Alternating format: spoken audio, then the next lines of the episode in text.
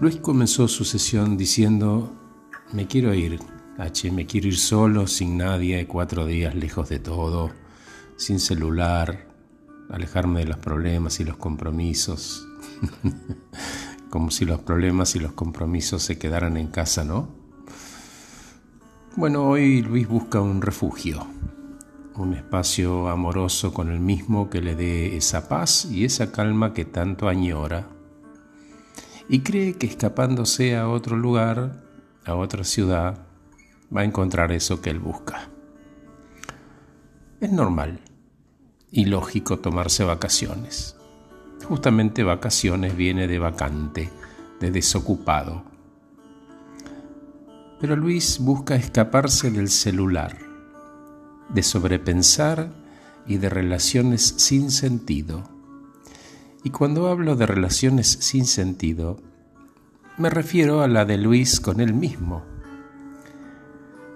Porque una relación que dure toda una vida no significa que necesariamente funcione, incluso la relación con uno mismo. Cuando Luis dice me quiero ir, también está diciendo debería estar haciendo otras cosas, en otros lugares, con otras personas. Y ese es, en mi opinión, el error principal. ¿Cuál? Poner afuera de él la solución a lo que él llama su problema. ¿Dónde estamos con Luis en este proceso suyo de encontrar la paz? Bueno, los conceptos de meditación, mindfulness, yoga, oración, son por ahora muy incipientes en él, como posibles refugios de calma. Entonces, como lo que buscamos es una solución, le propuse algo que es mucho más fácil y que hoy existe. Un espacio físico. Luis tiene una oficina desde la cual maneja su empresa. Ahí pasan las cosas más relevantes para él.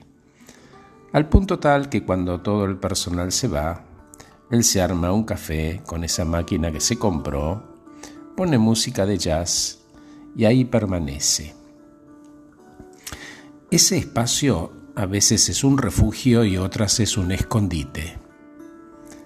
Lejos está de no saber asumir sus responsabilidades, lejos.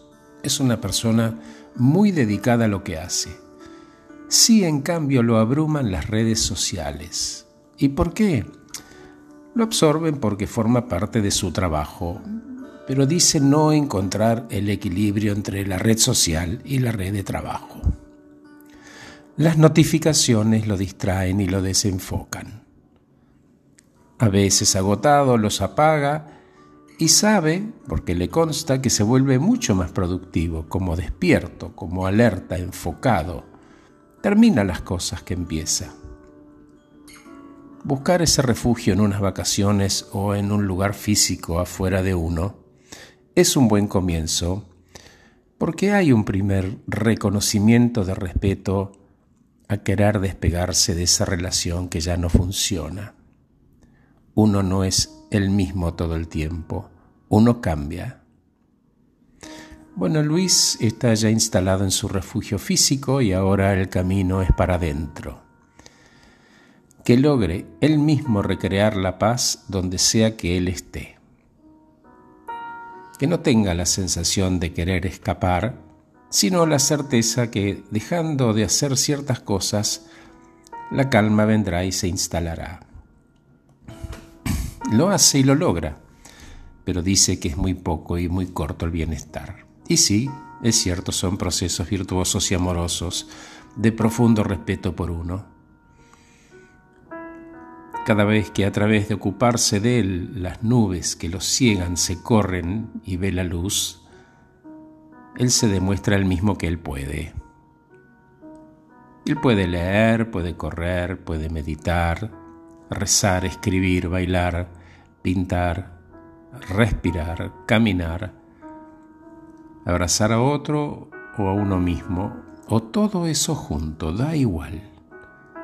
Con cada vez más éxito, por tiempos más prolongados, despacio, está entendiendo que el secreto está dentro de uno. Son las cosas que dejamos de hacer las que dejan espacio para respetarnos. Y el final del camino es que Luis o todos podemos ser nuestra propia calma y nuestra propia paz cuando entendemos y elegimos que en nuestros pasos mandamos nosotros. Gracias por escucharme, soy Horacio Velotti y acabo de regalarte este podcast titulado Un refugio y no un escondite.